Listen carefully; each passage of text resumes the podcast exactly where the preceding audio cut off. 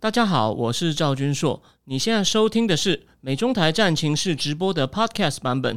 每个礼拜一跟礼拜四晚上八点钟，我都会在 YouTube 上直播，用最口语化的方式，深入分析最新的美中关系与影响台湾的重要国际局势。想要第一时间收看直播，记得在 YouTube 上搜寻并订阅我们的频道“美中台战情室”，也别忘了加入我们的 Telegram 群组，在我们直播与 Podcast 文字区都有连结，可以点进去哦。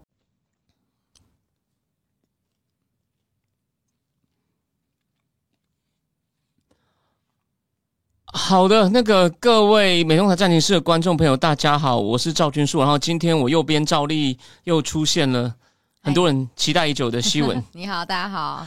好，在我们今天不管是叶配我自己，或是进入严肃的正题之前呢，我想就说希文，你会不会觉得二目前才今年的开始第四天，已经发生很多事情？真的好可怕哦。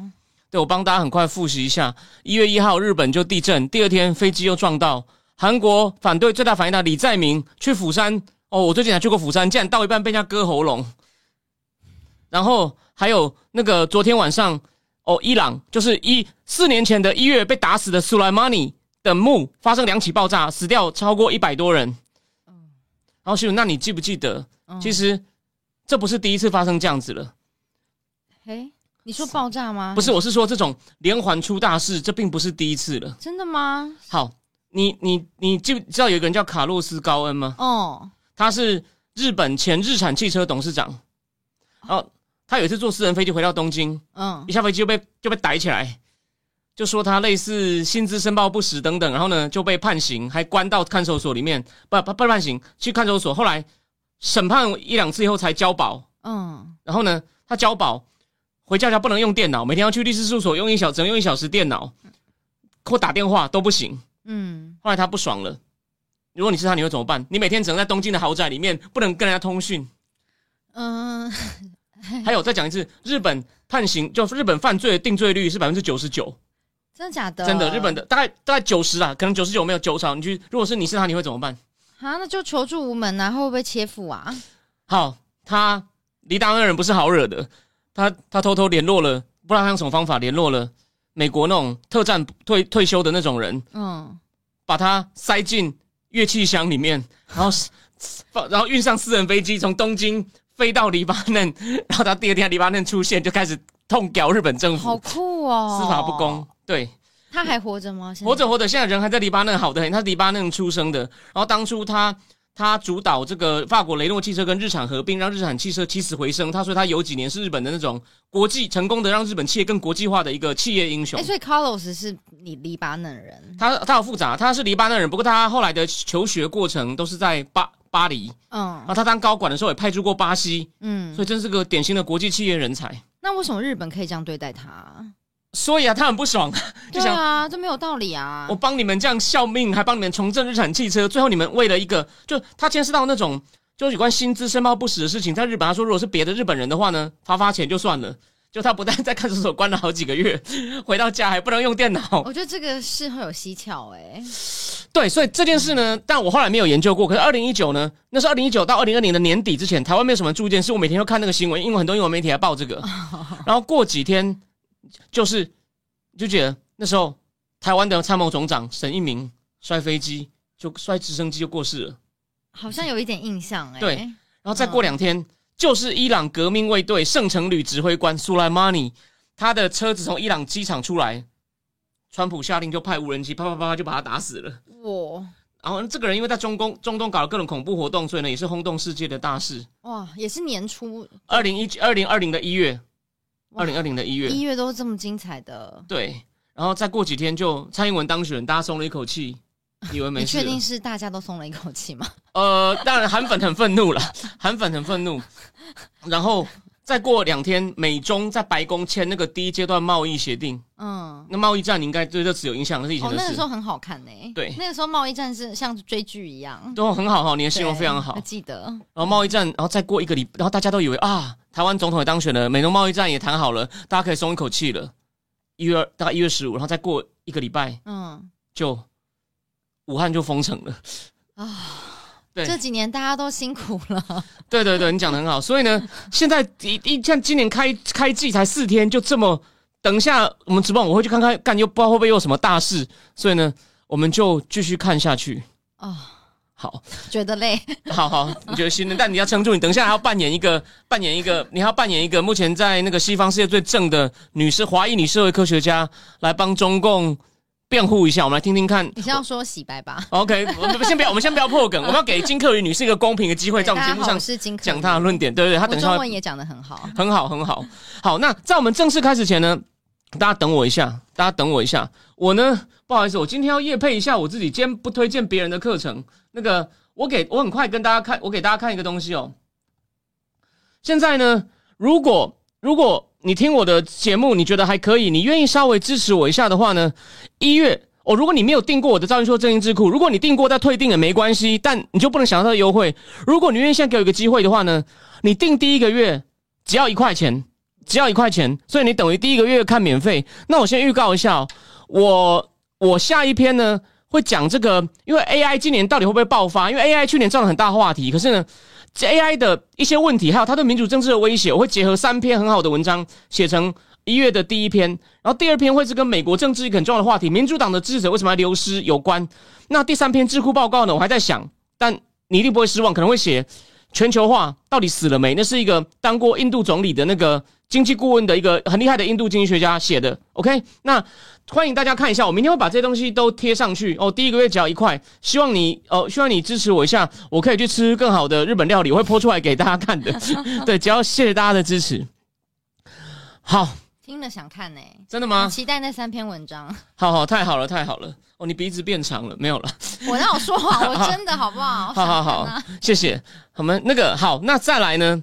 我们今天要介绍这场辩论呢，我先为大家介绍一下那个双方出场。那个等一下新闻要扮演的呢，就是哈佛的博士，现在在伦敦政治学院教书的金克宇，但。你发现他常住北京哦？你现在发现？对啊，他在北京啊，而且他家超漂亮的。为什么？你讲一下，多讲一下。我看那个他跟 Michael Buckley 的那个辩论嘛，然后他那个我就在我家里面，然后后面就是钢琴，然后很舒服的沙发，然后那个氛围看起来就是哇，超有钱这样。好，我懂。我补充一点，他上流啦。他爸爸叫金立群，是那个亚投行的那个好像就最大头，所以呢，他也算是这种有点像官二代。官二代哦，官二代，对对对，但是书也念得好，因为哈佛不是说你有背景就就就可以就可以就可以。我我现在可是伦敦政治经济学院的呃经济学副教授。哇，哇，这气场很强，了不起了不起！我是 NYU 退学，没有没有，现在我要我要办 Mike。那 Michael Buckley 呢？其实我对他背景没有做太多了解，可是去年一年多以前，他跟另外那个 Hal Brandt 他们两个合写那本讲就是中国国力，他那本书叫 Danger Zone，论点就是中国国力到顶之后。往下掉之前，他在他还有力但往下掉之前，会因为时不我与，就像李宗盛唱的“时不我与”的哀愁情况下，做一些危险的事情，所以情绪越来越危险了。所以呢，就觉得那本书，我全台湾你是，你如果你有订我的东西的话，你是第一个听到的。到半年后，《经济学人》才出了一一个专题，叫 “Pick China”，就中国国力到顶了吗？那当然，你没有时间看到没有关系。你今天有看我们节目的话呢？我们现在就各位重现，而且呢，最能够适合反驳他们说中国已经国力到顶，中国国力还没到顶的人，就是经学历好、学识好、颜值好、英文好，在新闻上也多少都有的。来，他扮演金克宇，所以呢，好，那今天呢，就先由，因为我们本来还本来还有个主持人，但我们今天因为本本本节目经费有限，加上台湾没那么多印度人，主持人是个印度人，我呢就先等一下在新闻开始，金克宇开始发挥他的才智之前，我就先讲，Michael Buck 就说中共呢。经济在下滑，生产力也在往下滑。什么样生产力下滑？你要，你以前可能投入，你机器开两个小时，哦，你机器开两个小时，或是买十种，买大概一百斤的材料，能够做出一个一单位的东西。你现在可能机器要开二点五小时，然后呢，买一百五十斤的材料才能够做出同一个东西。就是投入越多东西，生产力不变，所以生产力在下滑。然后呢，再来，再来，债务也非常多，债务呢已经到了 GDP 将近三倍了。然后呢，现在呢？那个年轻人失业率也也高到了二十，高到二十。然后还有呢，连在国外呢，大家美国拜登政府，虽然我常批评他，拜登政府的确是在联合盟友说，我要大家手拉手哦，不让让中国吓到，不要作乱。然后呢，所以呢，基于各种的理由，我们都可以看到，他说中国就像什么呢？它像一一个气球，以前飞得非常的高，然后呢，他用了一个英文叫以前哦，有很多尾风 tail 那个 tail tail wind 帮他越飞越高。可是现在呢？就基于我刚刚讲各种理由，那个叫做 headwind，就是逆风，从你从你的脸这样吹过来的风呢，让这个气球呢没有办法越飞越高，超过美国。现在呢，这个因为这些逆风，它开始他说他不会马上坠地，可是呢，他已经开始有点飞不动了，可能要再来可能会失速，慢慢往下掉了。但很明显的呢，金科玉女士都不同意，所以呢，我们现在就给伦敦政理学院的美丽大方的金教授一个帮中国就提醒大家，这这都是误解或你们想太严重的一个机会。哎，但我在开始讲之前，我想要问你，下礼拜六就是台湾总统大选，你为什么在今天不趁这个热潮讨论台湾大选，然后要再讲这个？哦，因为那个最后的主菜，我要到最后一刻，等他饿到不行再上。我们先上一些有营养，虽然也许不是你想吃的那种又又油又腻的热炒，我们要给大家一些营养健康的东西。一定也是因为这个主题很重要吧？对不对？因为对，因为对，因为其实哦，就是。中共的行为，现在有人说会，有人说他很快会打，有人说他不会打，有人说各众说纷纭，但是呢。其实重重点都牵照到中共现在的能力跟意愿。那我们今天就辩，我们先不管他的意愿，我们两个就要讨论他能力到底有多好。对，就是这个辩论，其实他就在讨论说，中国真的到达巅峰了吗？那还是说他他已经到达巅峰，然后正在下降，还是他还仍在上升呢？那金克宇教授的立场就是认为他还在上升，然后他就是就呃中国目前的经济的潜在成长啊，还有它的人口结构对经济的影响，还有从教育、债务，还有地缘政治对中国经。呃，中地缘政治，然后还有中国的治理形势这几个六个面向去讨论这件事情。那例如说，在这个中国经济的潜在成长中呢，我们都知道中国的成长速度是非常快的嘛。那今年中国的增长对全球的贡献率是百分之三十五哦。那 OK，我知道 Buckley，你认为中国正在下降，但是你知道中国它成长速率这么快，然后它是从一个发展中国家开始的，那随着时间更加富裕，增长率当然会不可避免的随着这个时间的增长而放缓啊，这不是很简单的逻辑吗？而且你知道现在中国目前的 GDP 只有美国的七成的左右哦，那甚至还有目前还有六亿的六亿多的人口，他们的月收是在人民币两千三以下。这多低？那你能想象这些人如果按照随着时间，然后他们按照国际标准迈向真正的中中等的收入，这个会产生多大的成长量呢？是吧？嗯，OK。好，我再继续讲，你再一一次打我脸吗？没有没有，放心，放好戏在后头。对，然后那虽然你刚刚有，就是也有他们的辩论里面也有提到说，就是中国它正在老龄化，没有错。那部分原因是因为独生子女的政策嘛。可是目前的人口中，他们总共有十四亿人口，那目前总共还有四亿。这个千禧世代这个比例，它是一个非常大的族群，它比美国跟欧洲加起来的千禧世代都还要多。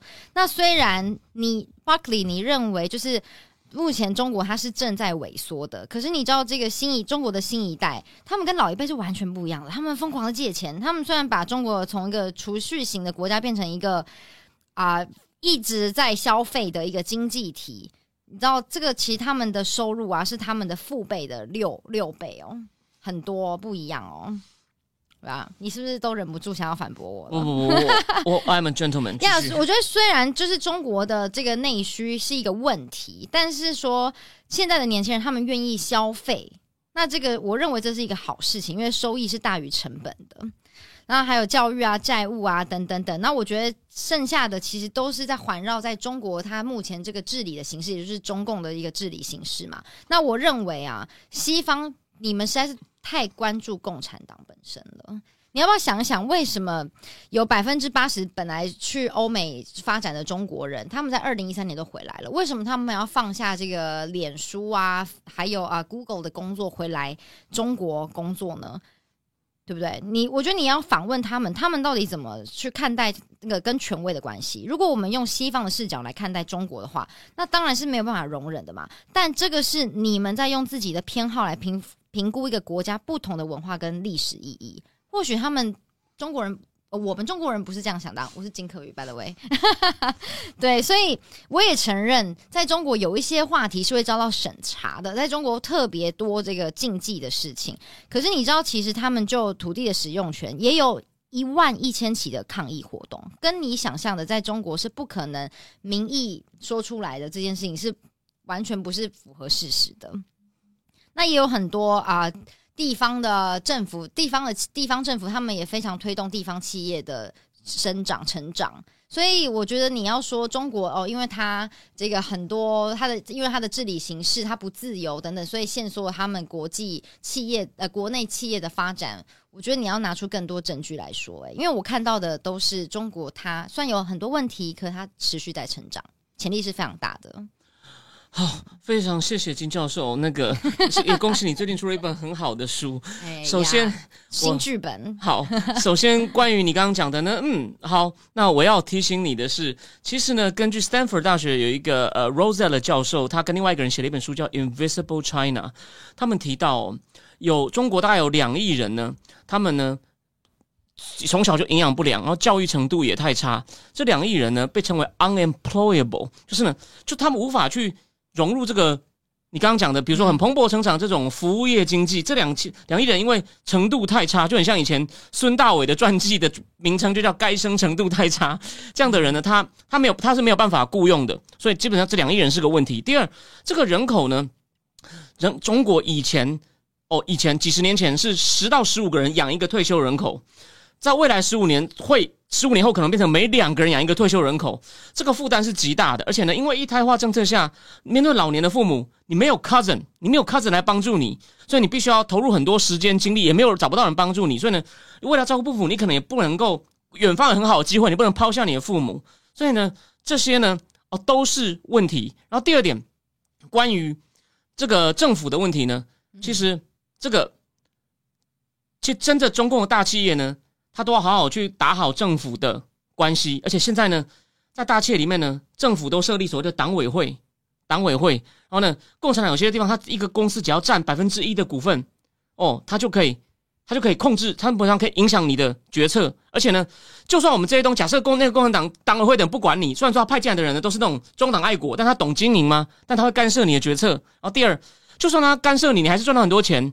你也不知道你的钱保不保住，就像马云这样子哦，你你的钱呢可能都会不见，所以呢，他这种政治威胁还是在的，并不是我们要就中国的，而且呢，中国经济并不像你想的都是充满活力，就是地方自己去追逐，而且现在地方政府呢，因为房地产不行了，他卖地收入也没那么多，地方政府都已经很多沦落到他在借新债还旧债，所以呢，地方政府你可能把它诶想的太乐观的，然后最后我再补充一点，而且呢，中共现在还有问题。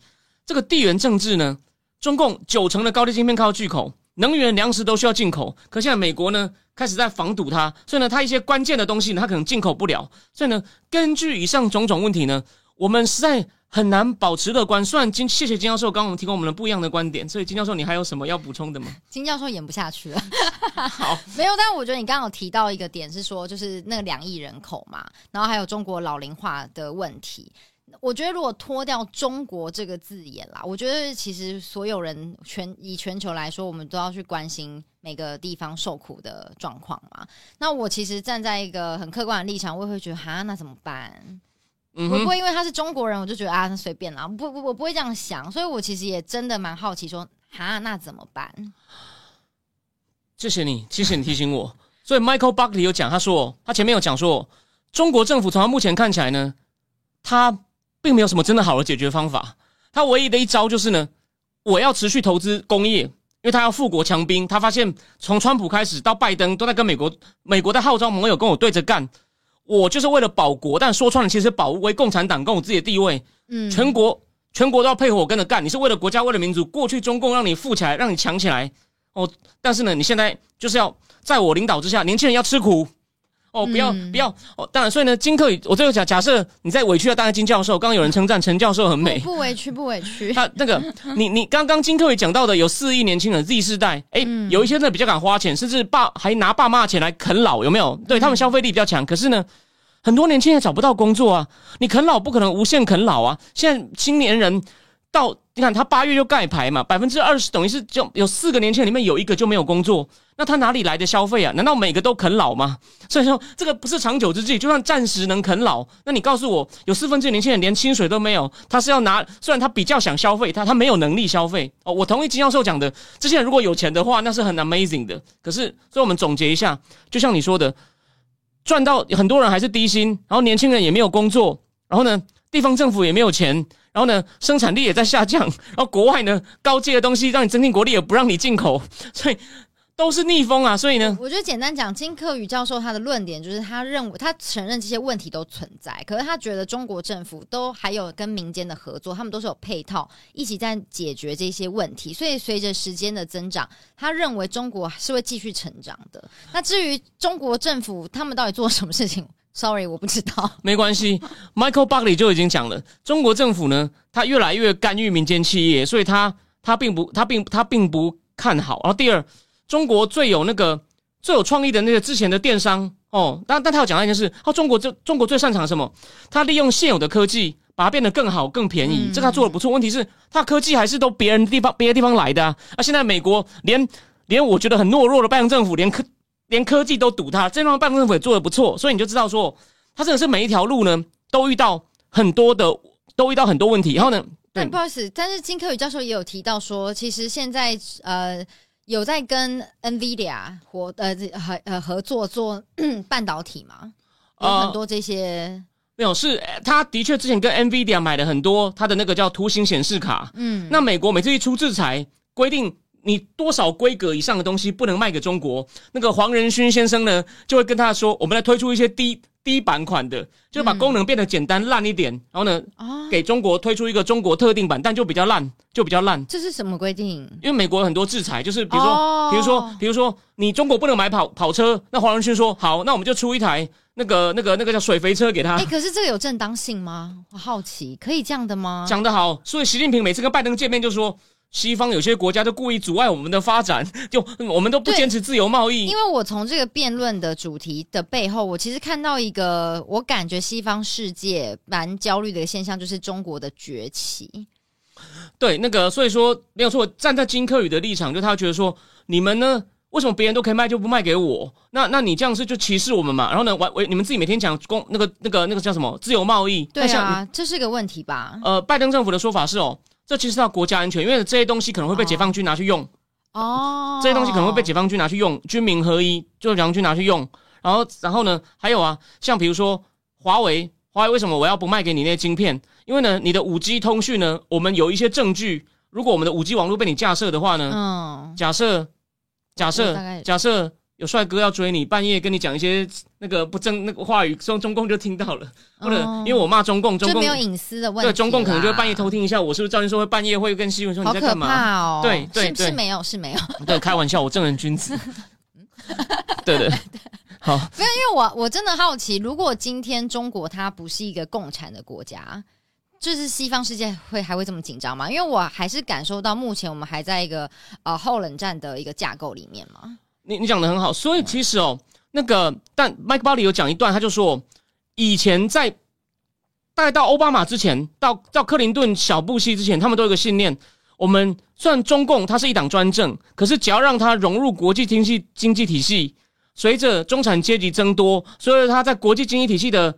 它的 stake，就它它又从里面得利的话，它会越来越融入，慢慢让自己改变，跟大家变得更一样。嗯，可是呢，实际上这十二十年来的发展是随着中共经济成长，它越来越变得像那个冰箱蛋草里面的奇异果，它跟人家越看起来越来越不一样。所以奥巴马时代开始警觉，可奥巴马太软弱，什么事几乎都没有做，还被习近平欺负。然后到川普时代，就是对不起，我讲出一点，干你娘！你开什么玩笑？你搞我啊！对不起，所以我这边要当个复习啊，谢谢你提醒我。嗯嗯。第一件很代表性的事情，你你还没看完《晶片战争》，我就帮你复习一下最关键的段落。当初。福建晋华半导体，它成立一个半导体公司。哦，这是我们额外话，这已经跟金科宇、跟麦克巴里无关。但这故事你要听，这本像个连续剧。他呢，就透过台湾联电的陈正坤去，因为陈正坤从美光离职加入联电，他带了很多美光机密文件，就交给福建晋华半导体。然后呢，就结果就发现东西被偷了。嗯，结果呢，他们要对付他，他反过来告美光在中国国内侵权，还就是美光被欺负了，但他还不敢出声。他们就说我们东西被偷，可他对方有点先下手为强。美光想，我们我们也不能跟他对干，不然我们可能会以后销售会受影响。这件事传到川普官员耳朵里，川普官员想说，靠背我们美国人吃素了是不是？直接对美光发灯，全部制裁，他几百亿美金全部泡水，整个盖的整个半导体厂全部废掉。那是第一次中共下到，就是以前只有我们跟搞人家，没有人没想到有人搞我们。然后那个陈振坤就是帮为了帮跟福建合作偷机灭台湾人，被写进当初川普政府发动贸易战前写的第一份三零一报告里面。我跟台湾一个。上市公司大学念电机的一个女生的法务聊过，她说我们宣导的时候一定会讲这个人，所以那是台湾之耻。嗯，她有一次从美国飞回来，在机场就遇到台湾的法务部说：“你好，有一张美国司法部的传票要给你，因为他偷他偷美光的技术拿给福建建华半导体，接到美国司法部的传票。”哇。真的是连续剧哎，对，而且但重视是全面性的，所以川普政府时代呢，对他每一个东西都就很像一个九头蛇，他每一头都帮你斩一刀，斩一刀，所以他痛得要死。但拜登政府呢，至少科技封锁这个，拜登政府继续斩。嗯，哎，那我有两个问题想问，一个是你觉得中国的债务啊，就是你你怎么看待他们未来啊？我算你已经是一个类似 Buckley 的立场了，但是你觉得他们就是会 泡沫化吗？哦，因为哦，还好他们的债呢。大部分都是国内借的，国内借的话，在政府强力介入下，他可以跟银行说：“你，他，你千万不要逼他还。”所以这钱就是银行认赔，他要银行认赔。而且我我想到我们前几周的那个一个，我们讨论香港嘛，对，就是香港现在跟中国之前就签了啦，就是说如果今天中国的经济有问题，中香港的这那个银行是无条件要给中国钱。他如果缺美金，他可以从香港那边拿美金。对对，所以中共有很多方法，就很像你想象以前不是有个堵水坝的小孩？中共的经济体制的确像这个有点特殊，他遇到水坝开始破的时候，他他中共真的有比较多只手，他可以去，他可以把水坝堵久一点。嗯，但套一句杜琪峰的话，杜琪峰店里面的经典名言：“出来混总是要还的，迟早有一天水坝会破到你堵不住。”虽然我讲很久了还不到，但越来越像了。而且 Buckley 他在前面有提到一件事情，我很感兴趣。他说他感他现在看各种迹象，就是中国应该会采取一些激烈的行动去重新安排世界的秩序。那我好奇，这这这几个字让我觉得有点紧张。他指的是就是战争吗？枪到呃，就是真枪实弹的那种战争吗？呃，然后是什么迹象让 Buckley 有这种猜测？啊，好问题。所以呢，你没有上政治智库订货没关系，今天就送你。一年多前我介绍这本书的时候。他就举那个日本跟德国例子，德国在第一次世界大战以前也是因为他遇到一些英美的继，就是英美开始防他了。结果那时候德皇新继位，因为他把俾斯麦赶回家，俾斯麦是老臣，俾斯麦就是以和为贵，有有利益大家分，他就不希望大家联合起来对付他。这个德皇威廉二世啊就很赶，他就是而且德国国内说大家对德皇威廉二世也开始不满了，他就开始他就开始一直去做一些挑衅。然后呢，反正第一次世界大战之前，奥国皇太子被杀嘛，然后呢，对方。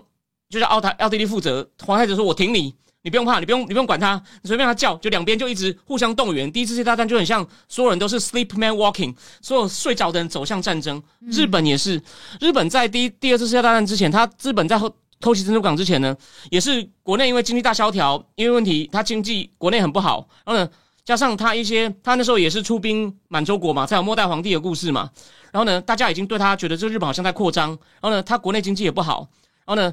然后之后呢？他为了怕，然后他觉得人家一直在防他，他怕美国会对他经济制裁，他就先偷袭美国。所以，如果放在现在的中国上，你认为他会发发动战争吗？呃，这还说到底还是能力跟意愿。他的意愿是越来越强，能力有在增长，但某种上还不到。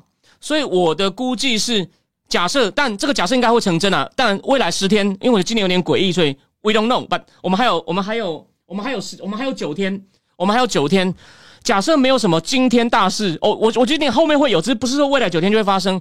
我我赖清德当选之后，有人说他可能会就职之后，中国才给他颜色。我总觉得他会在他跟蔡英文交接的时候呢，他趁你不注意就空窗期，因为蔡英文快要下来了，他也不能做大决策。赖英文赖英还没上来的时候，中共可能会不一定直接打台湾，他就在印太弄起一件大事，我看你怎么回应。因为你们现在到底谁是总统？因为我确实有听过一些言论，是呃，可能两年内会有战争的可能。呃，我但我不想危言耸听，只是我分享我听过的。我不是军事专家，但是中共一直在准备。虽然他准备的，比如说他们现在用那种能够运大型装备跟兵力的船啊，那种两栖登陆船数量还不够，可是他在他在做。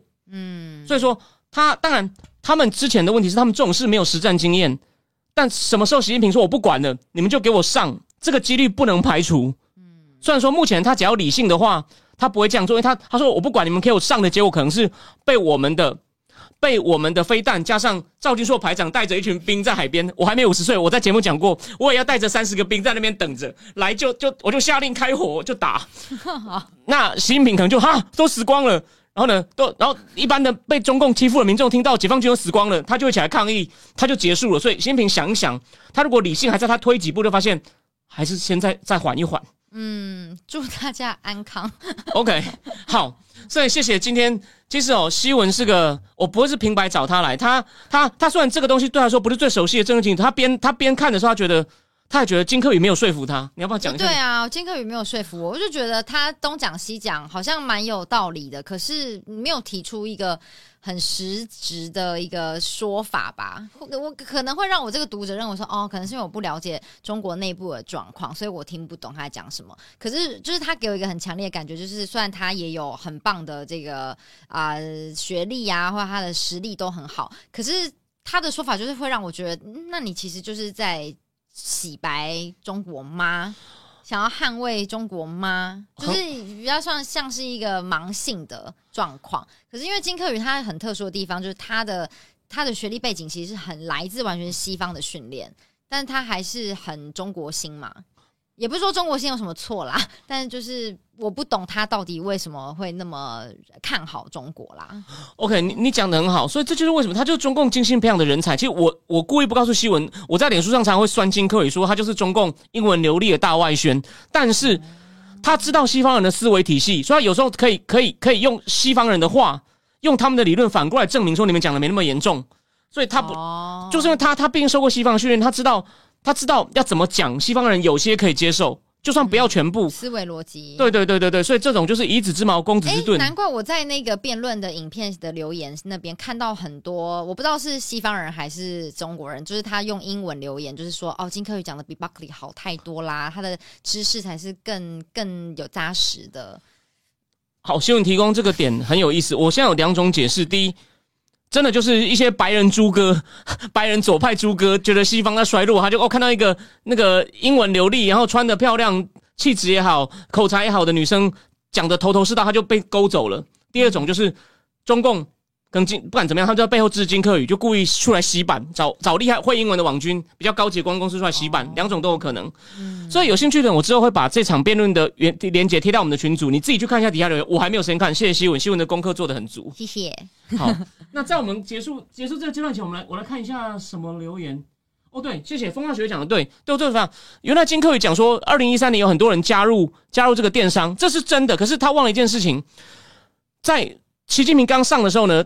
很多就是传统跟江派有关系的人，像马云他们根本不把习近平当个咖，所以他们到那时候呢，因为这个电商的监管比较少，监那时候电商不管微信啊、京东啊，什么都真的是腾讯啊都蓬勃发展，百度啊，所以他说一三年，那我就想问金科宇，你最近还有人回来吗？还大家都在观望，甚至有人开始反着出走，所以金就像新闻讲，金科宇他有他有回避一些重要的敏感的事情，这是一个问题。嗯嗯，对，这补充一下，谢谢谢谢留言板。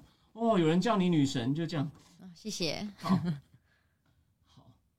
威廉二世想往海岸扩张。对，张杂凯的留言非常好。能发对能发声的学者都被封了。好，那我们呢第一阶段呢，就先讲到这里。然后第二阶段呢，我们来讲一个我认为很有趣，就是它表面上是一个情色话题，但 actually 它牵涉到很多面向。嗯，好，那。要不要先讲一下这件大致的故事？我再补充。这个目这个故事其实就是去年年底，在十二月二十七号的时候，反正就有一个大学，它是那个美国威斯康星，叫 La Crosse，一个比较没有名的分校。但威斯康星是个，它有很多分校。你继续说。对，然后他是那个学校校长，然后他就被。我忘我不知道他怎么被发现，但是就被发现他跟他老婆从二零零七年哦到现在快二十年了，就是他们两个有一起拍色情片，然后有时候还会找就是色情明星一起合作，然后就发布发布在 Pornhub，但是我记得还有那个 OnlyFans，但我记得都是要付费的。然后他们两个有露脸，可是他们从来没有呃公布自己的真实姓名跟自己的职业。但总之，somehow 这件事情就在去年年底的时候被发现了，然后。那个学校就认为你们这是一个非常令人厌恶，然后非常 reckless、很不应该的行为，对我们校誉是有非常大的伤害的行为。于是就把这个校长，他叫 John Go，对对，就把把把他那个啊 fire 他了。然后 Go 他就是非常的，他非常的不满这个这个这个事情，因为第一个你也没有先来跟我讨论过，你就直接 fire 我，对，然后再来就是我猜啊，就是。Jungle 可能也会觉得说，我到底是做了什么伤天害理的事情？为什么我自己培养我的个人兴趣，或者这是我的私生活，我也从来没有公布我的职业、我的真实姓名？为什么我就这样子无缘无呃，对他来说无缘无故的被 fire 了？所以，我们今天就想讨论这件事。对我补充一点，他跟他太太呢，还把他们就是演成人电影，还有那个他们有个频道叫 Sexy Healthy Food，好像在做一些很特别的。他们把这些经历写成两本书，但是都是用匿名。用匿名，对，然后后来被导出来。那现在呢？对我补充一点，就是呢，这个校长他说，你们也没有把我叫去让当事人讲话，然后呢，就直接就像新闻讲的，他说你们行为很可憎，然后呢，然后呢，学校应该要当 role model，你们你不是好的 role model，所以现在呢，就你现在回去当教授，也是这他连教授资格可能再来都会被遇到进一步的那个。对，学校对他的处置虽然是 fire 他没错，可是他让他转成。在在这，他没有完全让他逐出校园，他们还在考量他们之后要怎么处理这个人。但在目前这个过渡期，他是给他有新的行政配的。对他，他他就回去当教授。对对，目前是这样子。对对对，那你怎么看呢，君说？呃，我我觉得这件事有两个面向，我先讲完，再看看你的想法。第一，对他一直叫这个 jungle 就说，第一，你你你你解雇我的程，就是你解职把我解职的程序有问题。然后第二。啊，我受美国宪法第一修正案就是言论自由的影响啊，我就像新闻刚刚讲的，我我那是付费的，又不是随便都有人看的，而且那是我跟我太太啊，这就是我们我们去秀出我们的性爱过程。那而且他们的账号叫做 Sexy Happy Couple，对对，Sexy Happy，其实蛮可爱的啊。对啊，对啊，就说对啊，就是这样。我家意思就是说，性性难道犯法吗？而且学校的合约也没有说这个东西不可以啊，所以你凭什么？就主观的判定，我这行为很 disgusting，不是 role model。对，学校有说，他说你们做这个行为就是有物化女性、剥削呃青呃未成年，还有一个是什么？哦，他意思说，这种 A V 呢，就是对物化女性，甚至剥削小孩，然后呢鼓励暴力。他认为性 A V 有这些问题，所以你们等于就是跟这种人混在一起。但是因为我们两个都没有看过他们的内容，所以我们没办法判断说他到底有没有。做到以上三点嘛？我但是我觉得关于物化女性这件事情，Well，我不用拍 A 片，我每天也在被物化，你每天也被物化。OK，对啊，OK 吗？对，所以，我我的感觉是，呃，学校我认为在严最严谨的法律程序上站不住脚，所以呢，当然可能两边还没有弄到，我认为必要的时候，以在美国这个纠够会不会后面去告学校？我认为，对对，有，我认为第一这是有可能，因为他。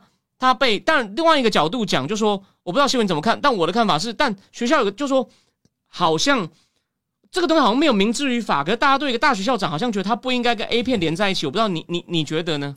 不是我，我觉得性当然他，我觉得他是被特殊非常被特殊化的一件事情，就是我看这个新闻，我其实觉得很伪善。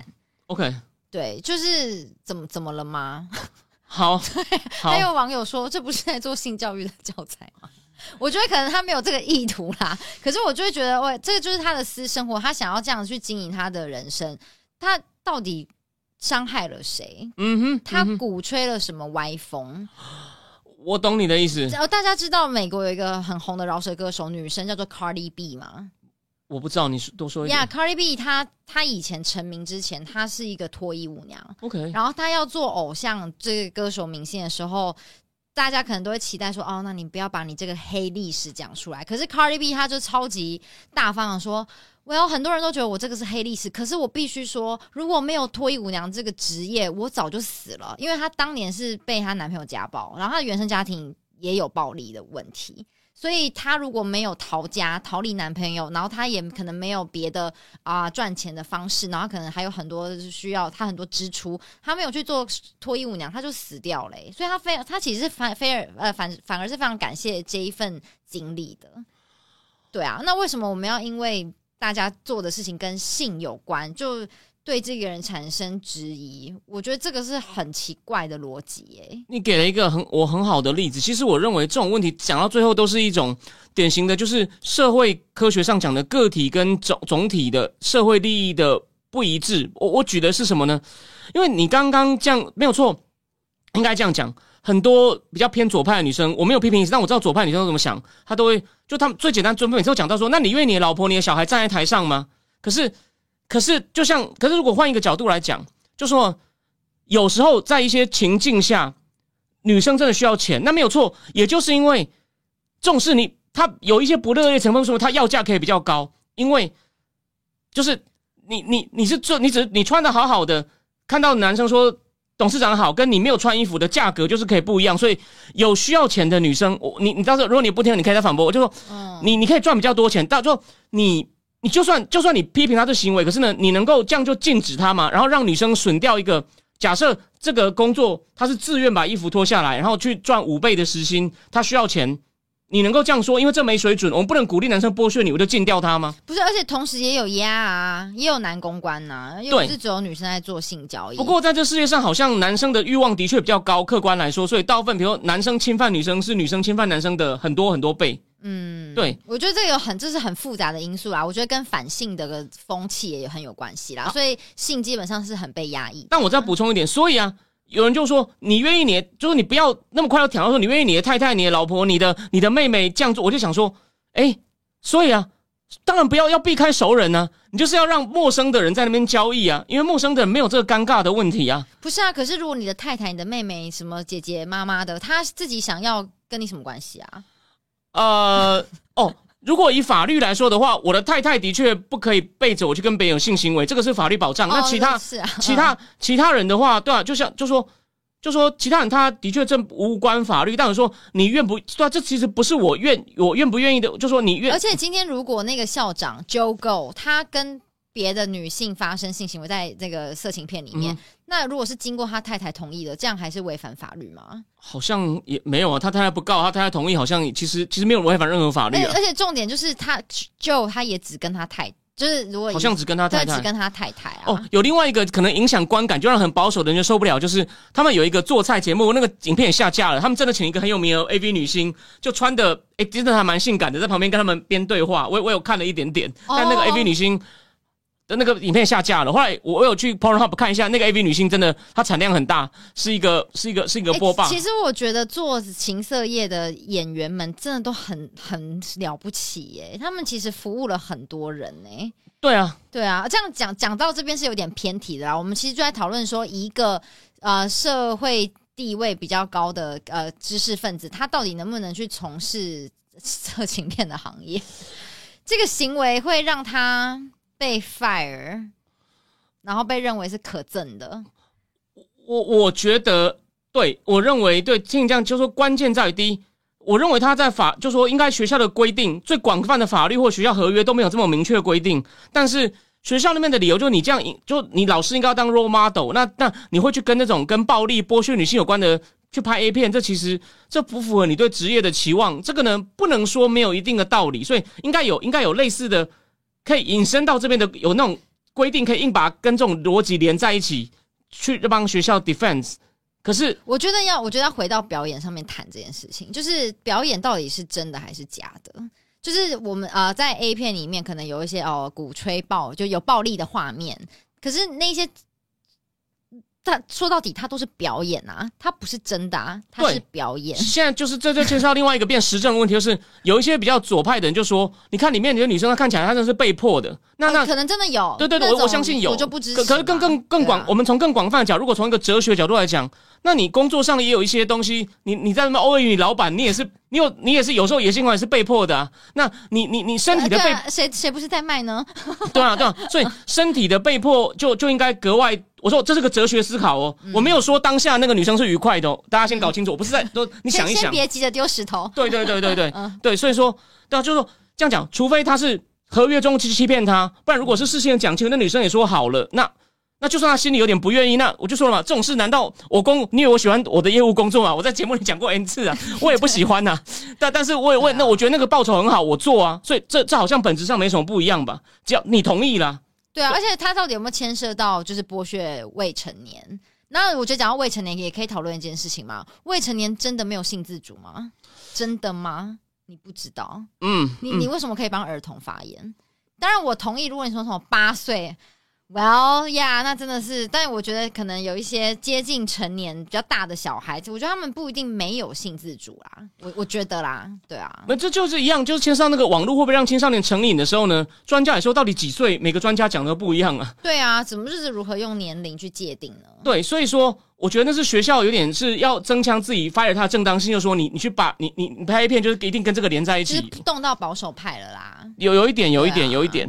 所以，但我觉得这件事情哦，有很多思考点。那当然，就这边有点反，就反过来，就说，我觉得反对他的可能是偏比较右，比较偏右。但我我我我会再找一下，到时候我会再跟进这个新闻。因为呢，你不要以为他只是像个八卦事件，到底反对他、赞成他的各是美国平常其他议题什么派的，我还没有完全搞清楚，因为我们现在报道还不够多。但我觉得这件事，其实他一报的时候，在美国几乎所有新闻都报了，虽然他们学校并没有那么有名。嗯，对对，所以说就这样。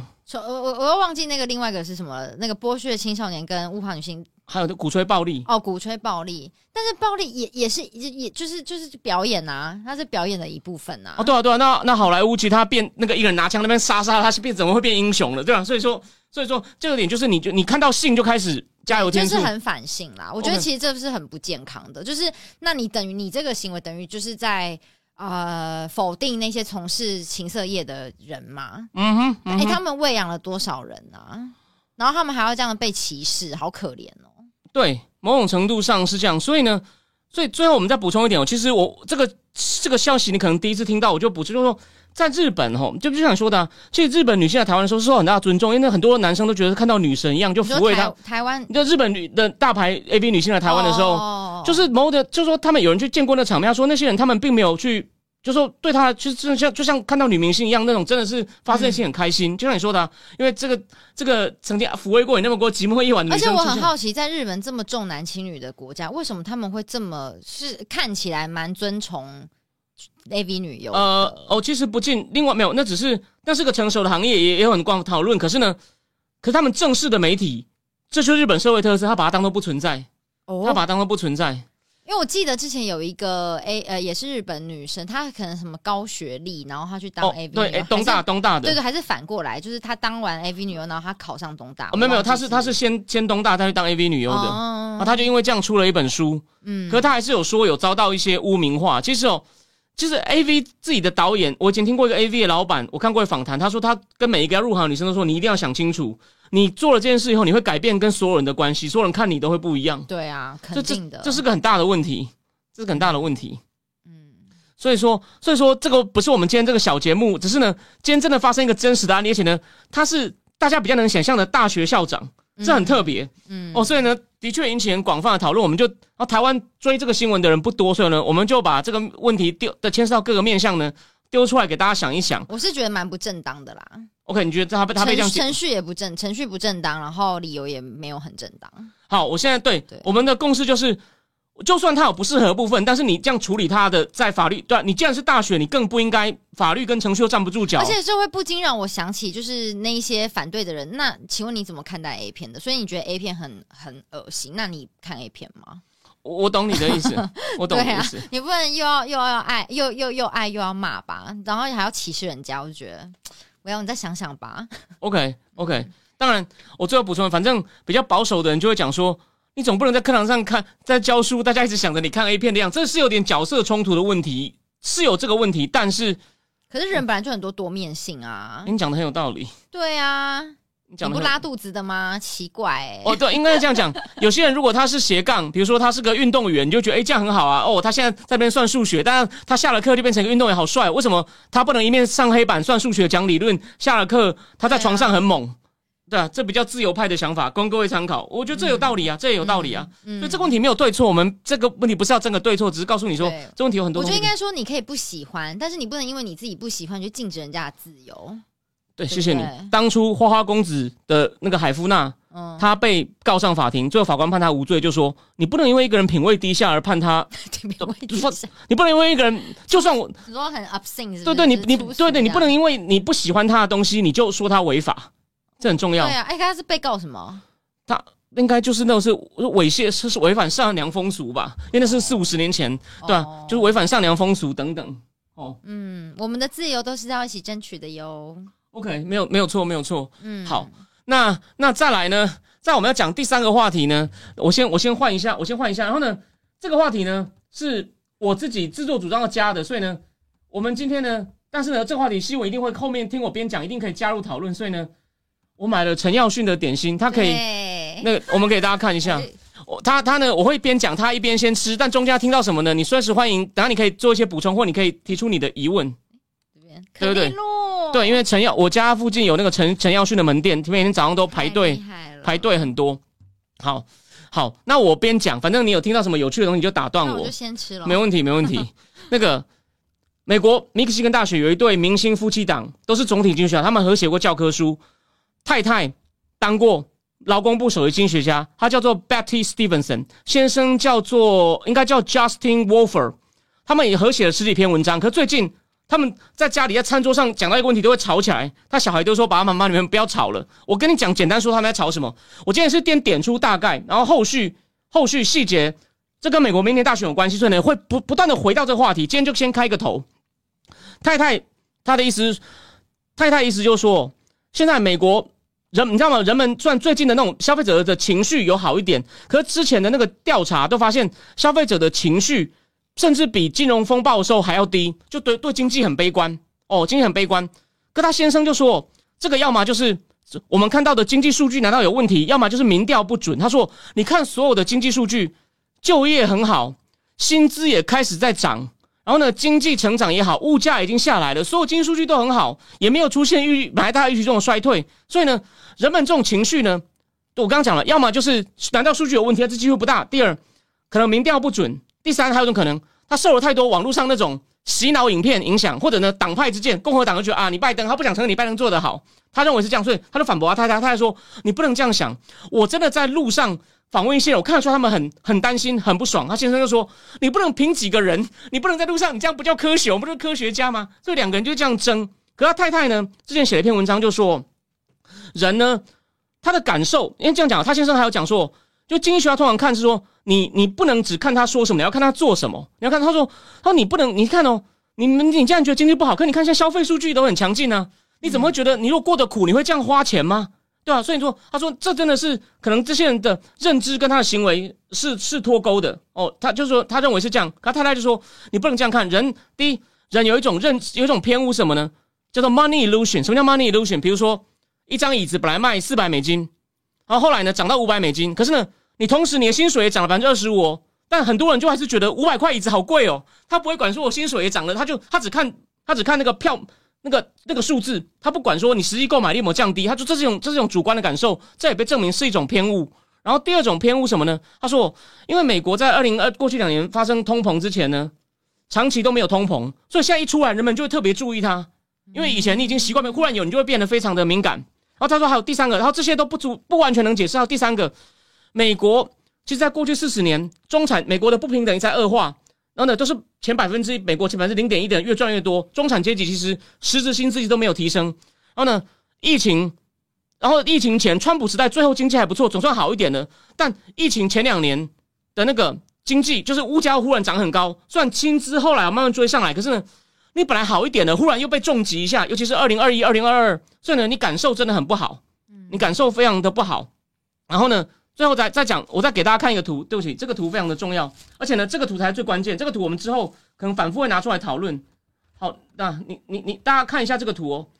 那个我我先把这个对话，我先把这个我先把这个对话拿掉。你看这个图，美国人自己觉得，我们先假设他自己觉得是准的哦，就是我的实质薪资上升还是下降的比例。你看哦，回答自己实质薪资上升的比例从二零二掉这么多。对，然后觉得自己实质薪资下降的比例降这么，呃，实质性上升的掉这么多，觉得自己薪资薪资下降的比例上这么多，所以他当然不高兴啊。所以这个是有实际证据支持的。然后呢，也就是说，我要提醒大家，所以另外一个奥巴马时期的经济顾问叫 Jason Foreman，我先打个岔，你觉得陈耀迅的东西好吃吗？不错哎，那我更想吃他的蛋黄酥。好，我现在研究一下他到底多少多贵不贵。好好，我现在继续讲。杰森·福曼有补充一点，他说：“现在薪资就说现在因为物价涨，薪资也跟着涨，所以你的实质购买力回复一点了。可是他说，你要是对照疫情之前，因为物价还没涨，虽然那时候薪资也比较低，可是呢，比较起来，现在的购买力跟疫情前还是下降。这就是为什么人们他他为什么现在愿意花钱，是因为我薪资虽然有上来一点，可是总体来说我的购买力还是没有疫情前多，所以我虽然边花钱，拎北还是很不爽啦，就是我实际上荷包还是有点缩水。”所以呢，我最后再举一个例子，你一定你一定想不到。你看这个图哦，哎，等等一下，好，嗯，这个东西哈，我这中文还查不到，那是个特价餐，它叫做 Double Quarter Pounder BLT，嗯，是麦当劳一种限量特价餐。然后它一个你看，好像有双倍的汉堡嘛，嗯，然后再加一个薯条跟一杯大杯雪碧，你猜多少美金？呃，可以用台币猜吗？哦，你猜？呃，四百块，十三块美金。哦，但它实际上是十六块美金，十六块就五百五百多。然后有一个人他就觉得好贵，他泼到网我就被三个右派报纸转载，然后又有有两个网站转 YouTube 网站转载这件事情以后，都两百万点阅，这件事最后传到白宫的这个数位办公室去。因为因为网站就讲说，你看拜登政府让我们民不聊生，就很像国民党常在攻击民进党的，就是这个汉堡，就这个汉堡。然后呢，他们还说，因为它是限量版，他说一般的这个大麦克呢，在美国从四点九。四点四点六涨到大概五点七，涨了七十美分，也没那么多哦，只是一个单一单点的汉堡。嗯，可是呢，我最后很快总结一下，我就说这个事情就引起轩然大波，而且呢，就是他们就是就说这件事被象征了拜登政府经济政策失败，让我连买一个汉堡，你看一个一个大汉堡加一杯饮料一杯薯条，竟然要你你刚猜十三是不是已经你有故意猜高一点？四百，你说我不猜四百啊？对不对？就用台湾的去算，可你是不是已经预期说会它变高一点？对，这样子。对对，所以你看，你已经主观把它拉高，你看比你想象的还高。嗯，对啊。可是这感觉是有变大的啊。对啊，不是一般 size。可是你看哦，如果一个麦香堡原来是五块六，就一百八的话呢，那就算变大一点，加五成好了。就算加一倍好了，三百六，嗯，哦，三百六，嗯，那薯条如果五十四百一，哦，加一杯大雪碧四百六，也到五百有点夸张，对对，到五百，所以说他他他贴了以后，三个媒体转载啊，那个人都没有想到，所以我要回过头来讲，就是所以在民主党内部呢，他们现在有两派争，一派说。经济数据很好，我们就是要宣传就知道了。另外一派人说，你们这样讲会被人家认为你们不知人间疾苦。哦，我说你们不要觉得说都是共和党炒作，你们要主要讲的是我们要对付大公司，大公司赚了太多钱，然后呢，共和党的经济政策不让你变更好，而不是应该讲说是你们搞不清楚统计数据，你们你们是渔民，你们是韩粉。没有，就是说那他们说他们也不是这意思啊，就不是这样讲那么白，说经济数据很好，你们不用担心。嗯，对。可是反不能说你们这样讲会让人家觉得你好像在指责那些批评你的人是韩粉一样，你千万不要这样讲。所以美国民主党在。在内战，在内战，哦，所以说你就知道美国的问题没有，就说我直接先把这个问题点，而且很有趣，又是一对夫妇，就他们和谐是一篇文章，结果没想到为了到底人们的感受对不对，两个在餐桌上都吵起来，我觉得很有趣。对啊，就是你看你刚刚也秀一些数据嘛，可是跟人们的感受是相反的，这个真的是蛮有趣的。对，人终总就终终究是会期待自己越得到越多吧。对，应该这样，应该或者这样讲，或者是说哦，就你讲到很重要的问题，就是其实因为你也念过哲学嘛，哲学有时候是在不是有两大派，唯心跟唯物嘛？对啊，对吧？你你不能说从数据看来这个物质世界都很美好，你就说啊，你的想法是被操弄的，你不能够，你要你要你要你要修正你的想法，嗯，对吧？有时候人人人，而且而且我刚刚已经举了一些证据，他不爽也有他一定的基础。虽然说现在我在变好，可是基于他过去受的苦，他现在不觉得这个好叫真的好，就我还是很不爽。嗯，还是很不爽？对对对对对对。所以所以 anyway anyway，所以呢，今天呢，就最后一个话题。刚刚，真的，我就想，你你你刚刚只吃了这个可丽露吗？哦，没有，因为我们开始之前，我我我其实有三种东西跟大家分享一下。陈耀勋应该要感激我。看到吗？看一下，看，应该这是那个肉桂卷啦。然后这个这个好像是什么？感觉是黑黑糖。你觉得好吃吗？我觉得很好，因为我自己其实很呃，我我其实对肉桂本身还好。但我觉得它的那个黑糖蛮好吃的。原来如此，因为其实对我们讲一点闲话，就肉桂卷在台北也常常很多人在评比啊。我上次带给你吃的那个巧克力，我的那个朋友他也有做肉桂真的酥饼，他的酥饼很好吃。有机会我再拿给你。你要不要再讲一次？你可以再讲一次啊！你不是说你朋友有网站？哦，有，还有那个他的 IG 叫做 D A N T O，如果有兴趣的话，他有卖巧克力软饼干，然后还有核桃奶油。肉桂酥饼很好，真的很好吃。因为我其实算是不敢吃肉桂的人，可是就是我觉得陈耀勋这也算是比较好的肉桂，就是好肉桂，跟我朋友那个肉桂我都比较不怕，推荐大家。OK，好，谢谢你带甜点给我。好好好，你你要谢谢那个，因为这个有趣的故事，我想说这个就我自己来，你就你就听我讲讲看，了解一下，然后然后你就趁机吃点东西。我看最后谢谢，最后看一下留言啦。大家好奇那个刚刚可丽露，它应该就是巧克力口味的。对对，然后嗯，好吃吗？就还不错啊。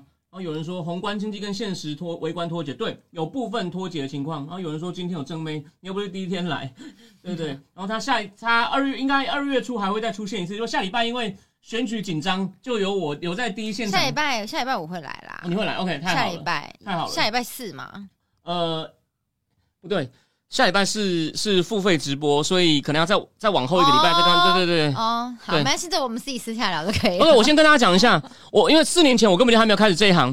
下礼拜礼拜六晚上，我们九点开始来，就加开一场。就礼拜三是我们谈很严肃的美国政，就下礼拜开票完，我们当场跟大家交流一下心得。不管是如意料中的威廉赖成为下一任总统，还是有什么。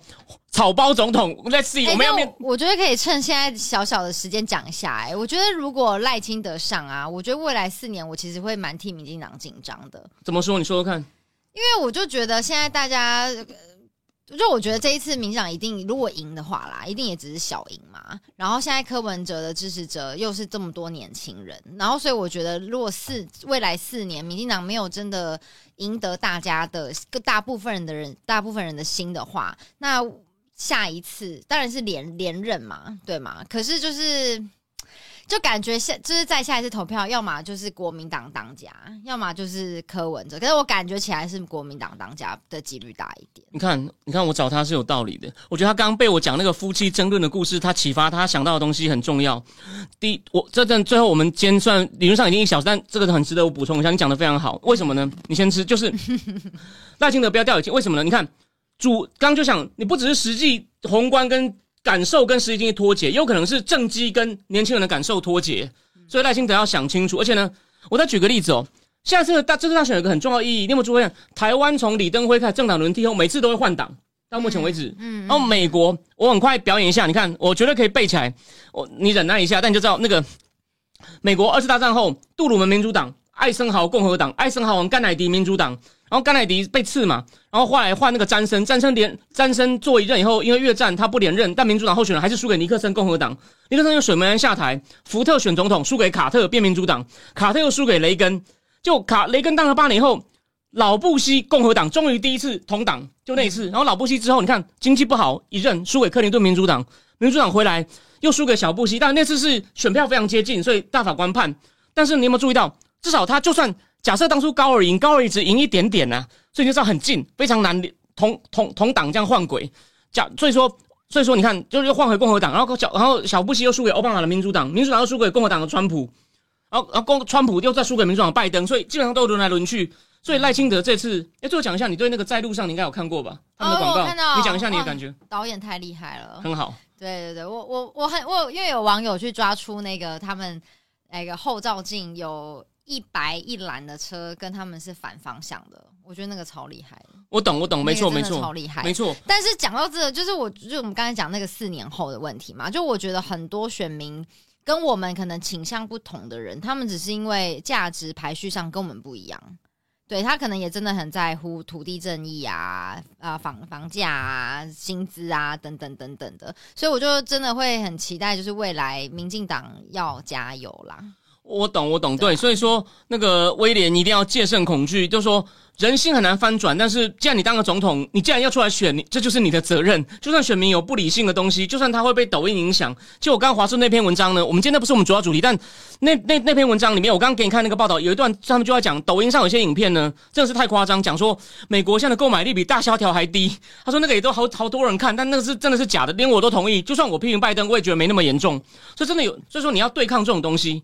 他们到白宫的时候，我要怎么办？难道我们要去抖音上拍影片说你过得很好吗？所以这东西真的很难处理，这是个大，这是个，这是个很大哦，很很大的很大的问题。所以啊，所以但重点就是，我认为赖清德目前当选几率看起来，未来九天只要不出什么惊天大事还是很大。但是他能不能顺利第二任呢？老实说，对新闻很好的提醒，我之前都还没想到这个话题。